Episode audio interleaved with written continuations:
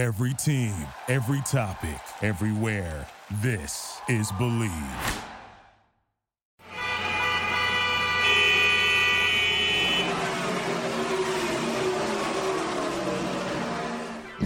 This is Garage LA, Garage Latino. We don't talk about football here. We don't talk about golf, no. We are two Latino gearheads, David, and Ricardo, that are lucky to test the latest cars for you. so you can make a better decision when you are ready to buy. But there is more. Since we are Latinos and we have more than 50 years doing this, we have our own opinions and don't have pelos en la lengua to be nice for the sake of it. News, opinions, and our verdict, Latino styles on things on wheels y al que no le guste que se chingue. Garage Latino on Bleav Network starts now. Hello, my friends. Welcome back. This is Garage LA, Garage Latino, and we're so happy that you have a minute to listen to our ranting about cars. Remember, we don't talk about football, we don't talk about baseball. No, we only talk about things that have four wheels, two wheels, 10 wheels, 18 wheels, sometimes three wheels. Uh, anything that has to do with an engine, we really are, unfortunately, have this thing in our blood. Garage Latino is broadcasted through the Bleav Network in the United States, and you can download the podcast of Garage Latino through Spotify. Now, I have again the pleasure to have my counterpart in Mexico, David Loji. How are you? Muy bien. Bienvenidos a su casa, Garage Latino. Welcome to your house, which is Garage Latino. And, and I'm doing great. Thank you very much for asking. I know it's getting hot where you are. I, uh, you know, these heat waves are really uh, something different. I expect them anytime in Los Angeles. So, uh, but 110 degrees, that's hot. Oh, yes. Understatement. It's stifling hot. Very, very hot. And this is because we're uh, undergoing uh, through a heat wave, No, which is, uh, you know, weather is really messed up. yeah, it's yep. so very hot in here. You know, every time it gets hot, I always think about you know the the you know how how it was before and how blessed we are with all the technology that we have today.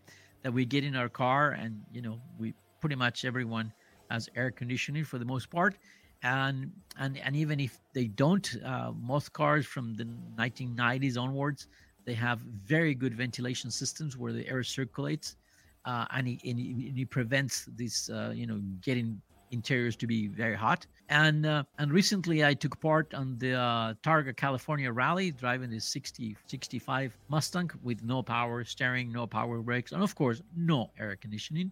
And we crossed part of the uh, Mojave Desert, and the inside temperature inside the car it was 110 degrees, and believe me, it was hot.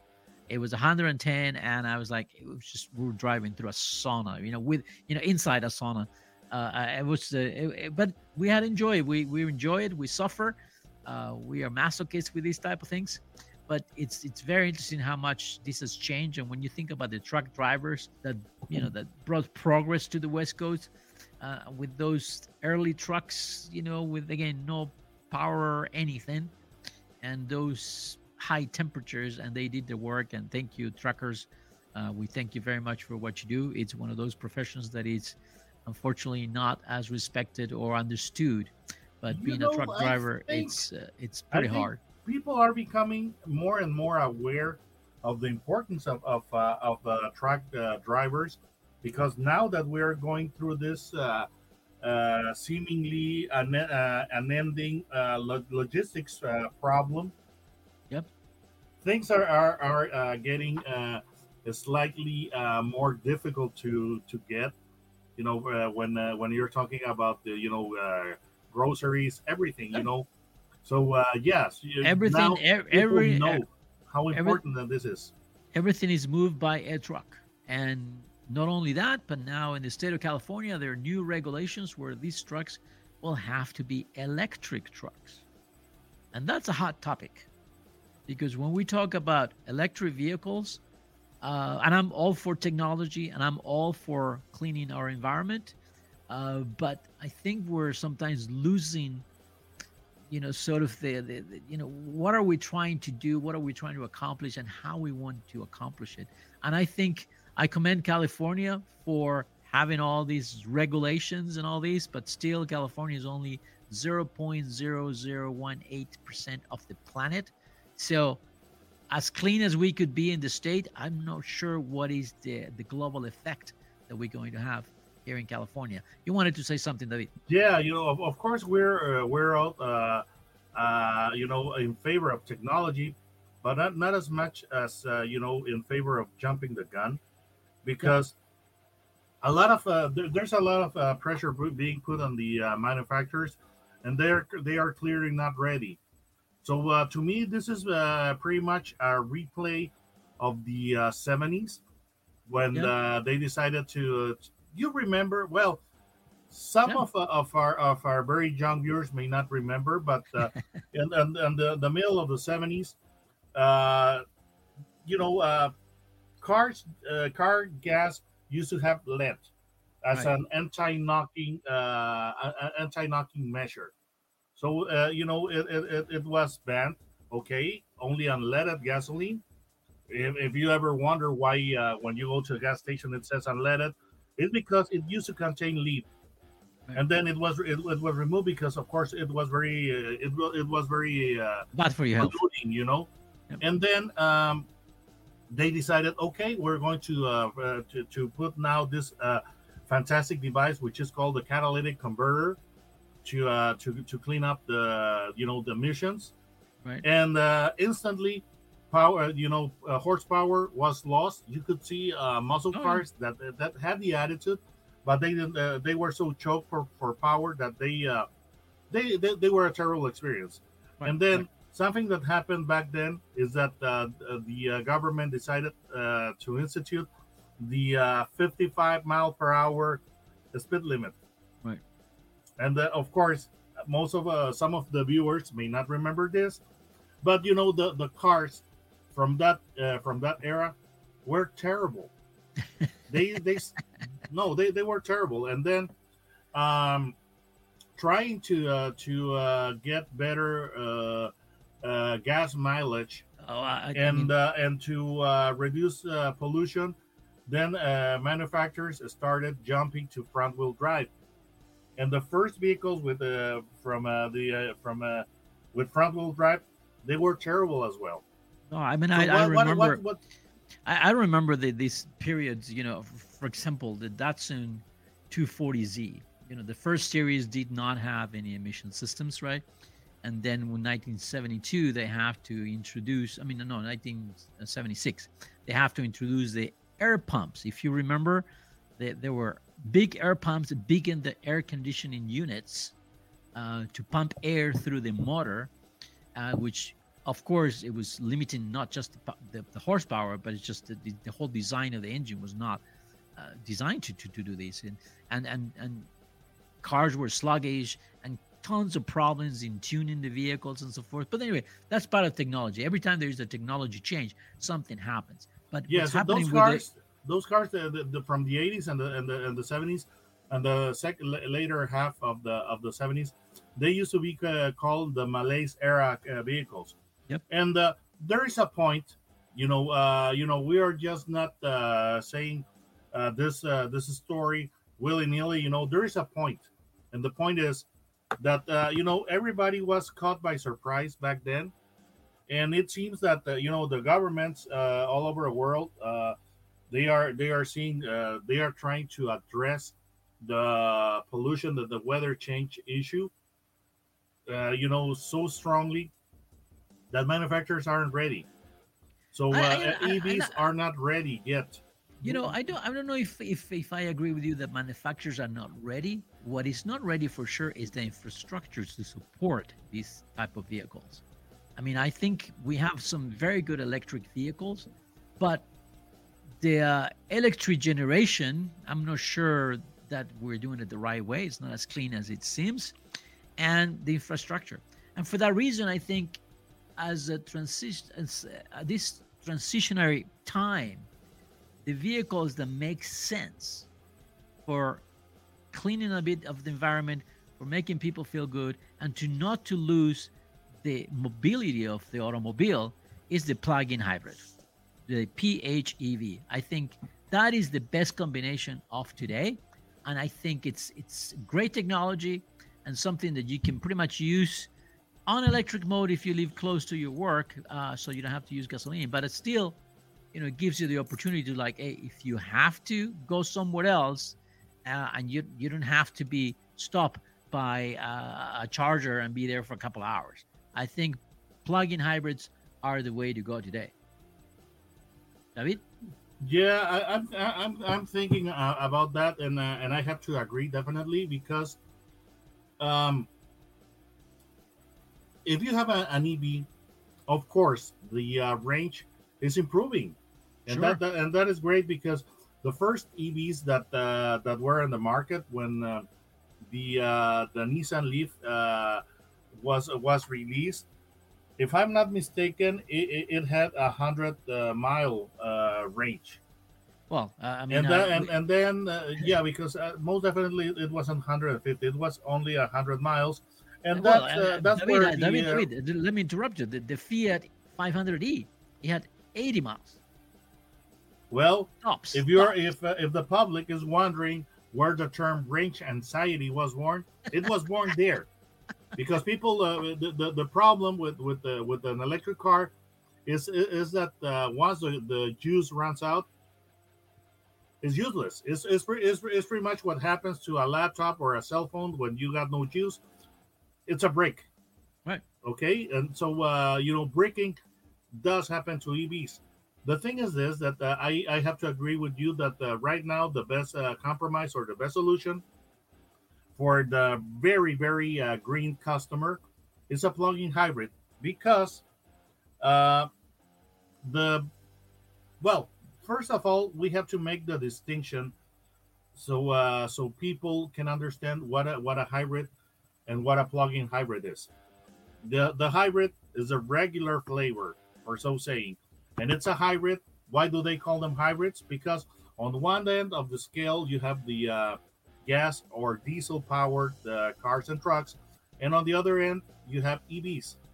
So, uh, so um, the hybrid, it's the middle, the, the middle point between those cars, the electric uh, vehicle and the uh, gas and diesel powered vehicle, because it contains the uh, it, it, it contains an electric motor and it also contains uh, gas or diesel engine. So Right. that's a hybrid.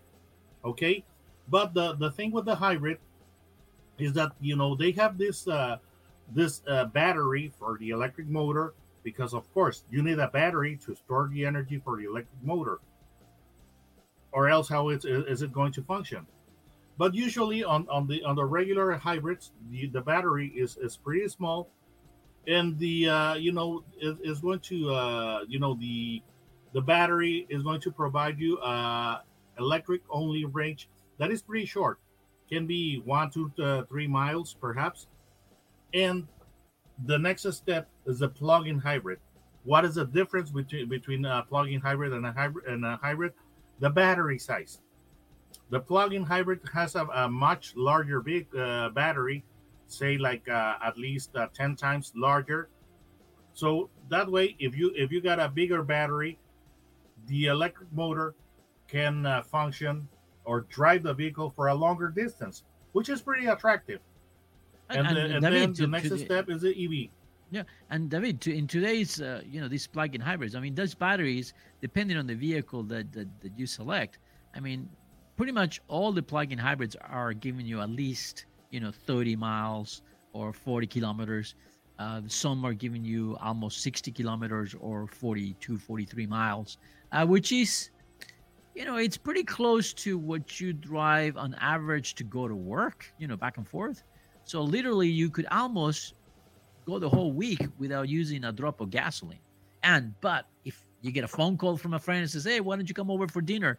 Then you can do it. You don't have to worry about losing that energy, losing the battery uh, e- energy to to power the electric motor. So that's why I think there's such a good combination. The technology has been, you know, around for quite a long time now, and and there are manufacturers that are really embracing this gap. Go ahead. Yeah, and, and one thing that is very important, of course, we're uh, we're uh, there's a there's a clientele that uh, really cares about uh, about uh, making a difference and not not polluting and not uh, contributing to the problem that we have with weather change, and that that is commendable. But the thing is this that if you have an EV, you need the you, you know an EV, it will be very difficult for it to be your your only vehicle because an EV is pretty pretty good for uh, for uh, you know uh, driving uh, in the city and for short uh, short road trips. The problem is that if you have to make a really long road trip, if you want Well, to you go coast to coast, it's, it, it will be very very uh, time consuming. It will it, it's, it's just not practical. Yeah. So if you have a, a, an EV, you're going to need a, a second vehicle for your road trips. Yeah. And uh, the plug-in hybrid has a you know the difference that it has been, uh, versus an EV is a, a plug-in hybrid can be your only vehicle. Yeah, no, I agree. Uh, I like what the Hyundai Group is doing. You know, between the Kia and Hyundai uh, vehicles, you know, we have the Kia Sportage, the Kia Niro, and the Sorento, which are plug-ins. We also have the Hyundai Santa Fe, the Tucson, uh, Toyota, you know, the Rav4 and the Prius Prime. Those are PHEVs or, or plug-ins. Uh, a different take, a different technology, a different way to skin the cat. But uh, the Jeep Grand Cherokee and the Wrangler, just like the Lincoln, they use a, a different type of uh, hybrid systems, which is more into the conserving energy. Um, the Ford uh, Escape also has a uh, plug-in hybrid. Uh, Mazda CX-90, the brand new vehicle from Mazda, it's also a plug-in hybrid. But something that I noticed is that Toyota got a lot of criticism, a lot of, I mean, so much that they had to change the CEO in the United States. I mean, that's big. And, and they're still being criticized for not being active in the electric car world. Uh, but no one is criticizing Honda that doesn't have a PHB. No one is criticizing Nissan. No one is criticizing Subaru or Chevrolet. And that's the part that I don't understand. We're not ready. Uh, the market is not ready for the electric vehicle. They're still pretty expensive. I would I would have to definitely say that uh, Honda is uh, really uh, dangerously uh, behind in, in the electrification game because uh, they they introduced the the the hybrid. Um, what was the name of this uh, two uh, two seater uh, Honda? oh yeah, yeah, the, the one that was based in the CRX. Yeah, but uh, I'm trying to remember, but right right now the name is escaping me.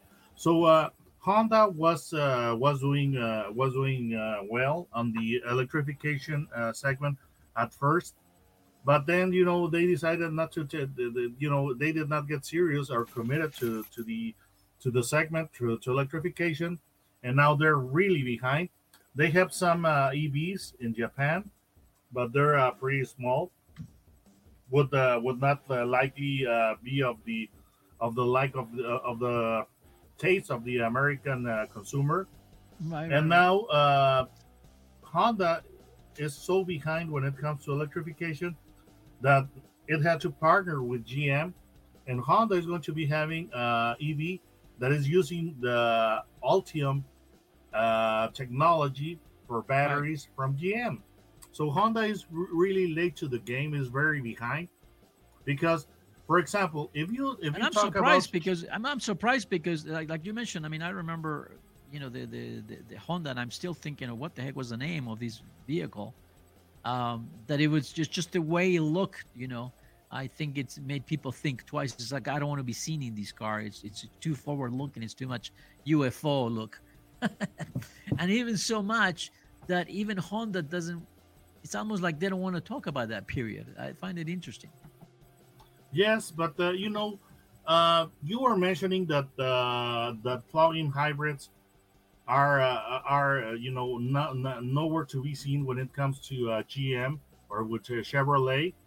Right. And uh, the thing um, about the GM is that GM is uh, is committed to to electrification. Yeah, yeah, it's committed, but but No, we don't but have the uh, that infrastructure. may What, be I, the reason.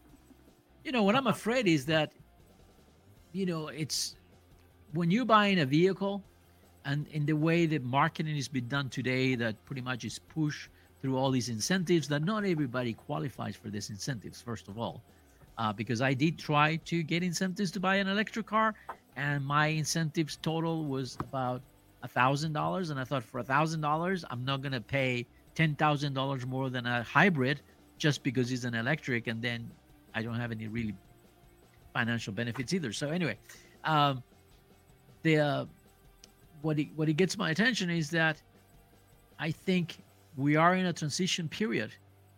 The market is not ready. We don't have the infrastructure to be able to charge all these vehicles. We don't have enough chargers everywhere. Look at what Chevrolet and Ford is doing. Now they're going the Tesla route, right? Now they're going to put Tesla connectors in their vehicles so they can use somebody else's uh, charger, which I'm not sure the Tesla people are going to be happy. I think it's good for everyone because it, it no it Tesla uh, as a company is going to be very happy because this is going to make them a whole lot of money. So Tesla, the company, yes, they're I, I think they're ecstatic because on the other hand, uh, uh, you know, uh, they have to license, they have to license license that connector, so they are going to get a lot of a lot of revenue there, and also for for the use of the supercharger uh, network. Yep. So Tesla, the, the company, must be ecstatic, must be over the moon well, their their the stock really the they, Tesla they, consumer, the Tesla their driver. stock really their, their stock really jump up when they make the announcements. That's for of sure. Of course, but you know, uh, who is not uh, who is not going to be happy about it? The Tesla consumer, the Tesla owner. I don't think that uh, he's going to be too amused when uh, they arrive to the to the Tesla chargers and find a Chevy Blazer or a Mustang Mach-E using their spot. Yep. You know, yeah, it's a you know, uh, I try to think in certain uh, in certain way of uh, of uh, Tesla as uh, as if it were Apple, because Apple for a long time has had the the Lightning connector, and that's exclusive to to to Apple. By the way, it's, it's, it's going is going away uh, next year because they're going to be forced to uh, to use USB C. Yeah, but yeah, yeah. the thing is, the, the thing is, is that uh, that uh, Tesla used to have its uh, very own connector, so only the uh, Tesla uh, owners could use that uh, infrastructure, and now it's going to be open, and you know to other brands. So I think that the, the Tesla owners are not going to be happy.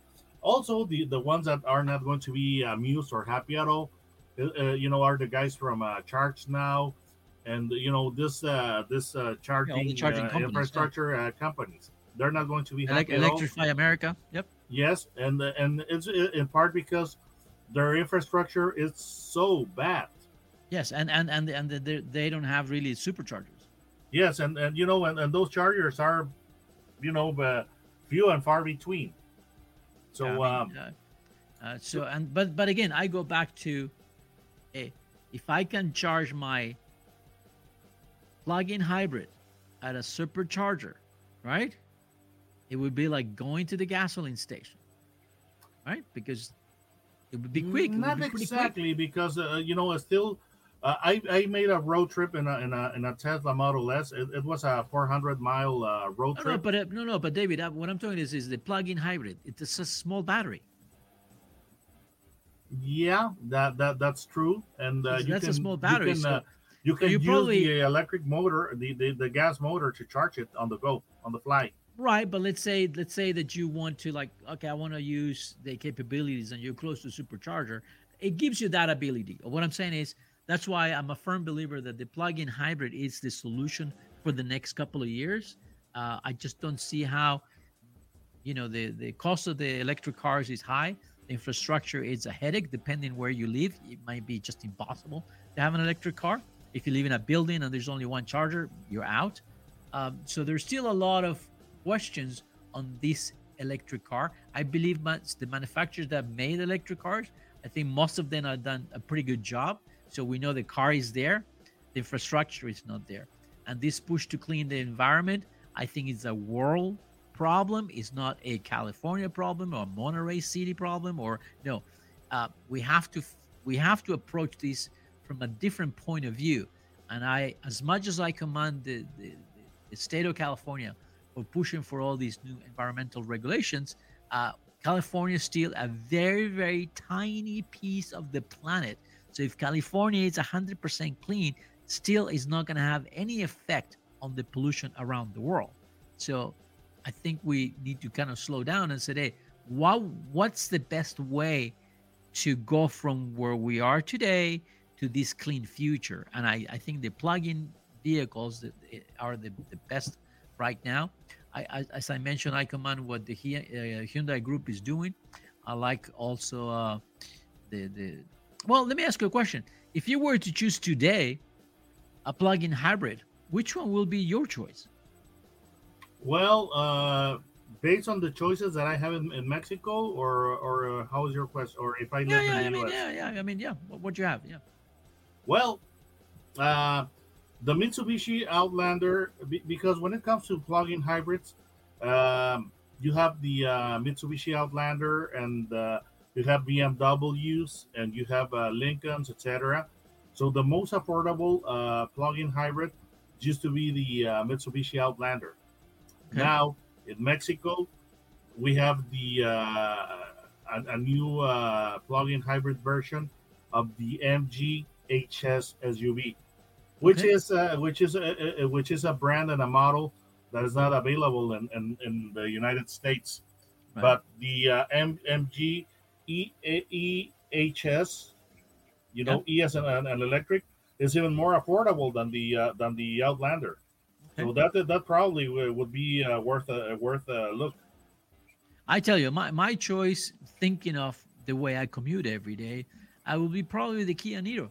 Because the Kia Niro, first of all, that you have the whole option. You have a hybrid, plug-in hybrid, full electric. So your choice.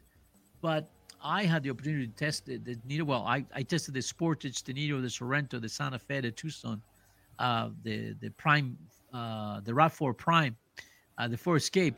And the thing is about the Niro, what surprised me is the way it functions every day the, the, the power it's so smooth i like the interior uh, the exterior i personally i like it. I know some people don't like the niro but i was getting on an average 52 53 miles per gallon all day long within that combination of you know electric and gasoline right?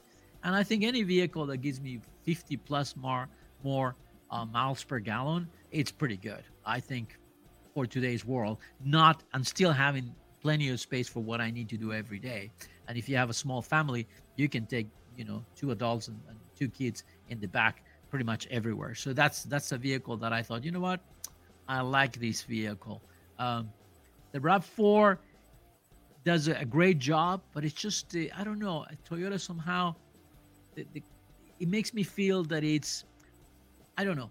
I, I thought the the Kia Niro was more of a premium feel than the Rav4. Um, they're both very good, but that will be my tendency.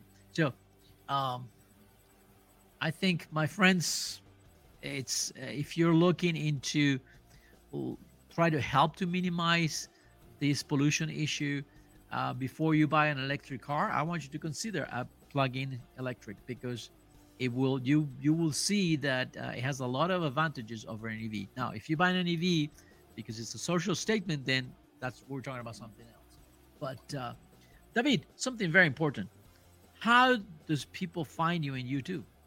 Oh, just uh, type autos, autos and gear, no spaces, in uh, in the YouTube search bar, and it'll take you straight to my channel. I highly, strongly recommend that you watch his videos because when you have an expert giving his opinion about a vehicle that is testing, probably you want to pay attention. And um, we have years of doing this, so we're not. Uh, this uh, is something that strikes me all the time. All these, I, I really appreciate the effort of a lot of these new young uh, influencers, but you can see that sometimes they don't have all the information right. And when you have 30 plus years of journalism doing this, we almost feel right away we know what works and what doesn't work. So, uh, again, find Autos and Gear in YouTube, David Loji, L O J I. And just a reminder Garage LA or Garage Latino is broadcasted through the Believe Network in the United States. And you can download the podcast of Garage LA through Spotify. Don't go. We'll be right back. Duraloop es un tratamiento especial para que el aceite no pierda sus propiedades. Duraloop reduce la sedimentación de las partículas nocivas que dañan al motor. Duraloop disminuye la temperatura interna del motor y la fricción de los metales. Duraloop, para que el motor dure más. Thank you for listening to Believe. You can show support to your host by subscribing to the show and giving us a five star rating on your preferred platform. Check us out at Believe.com and search for B L E A V on YouTube.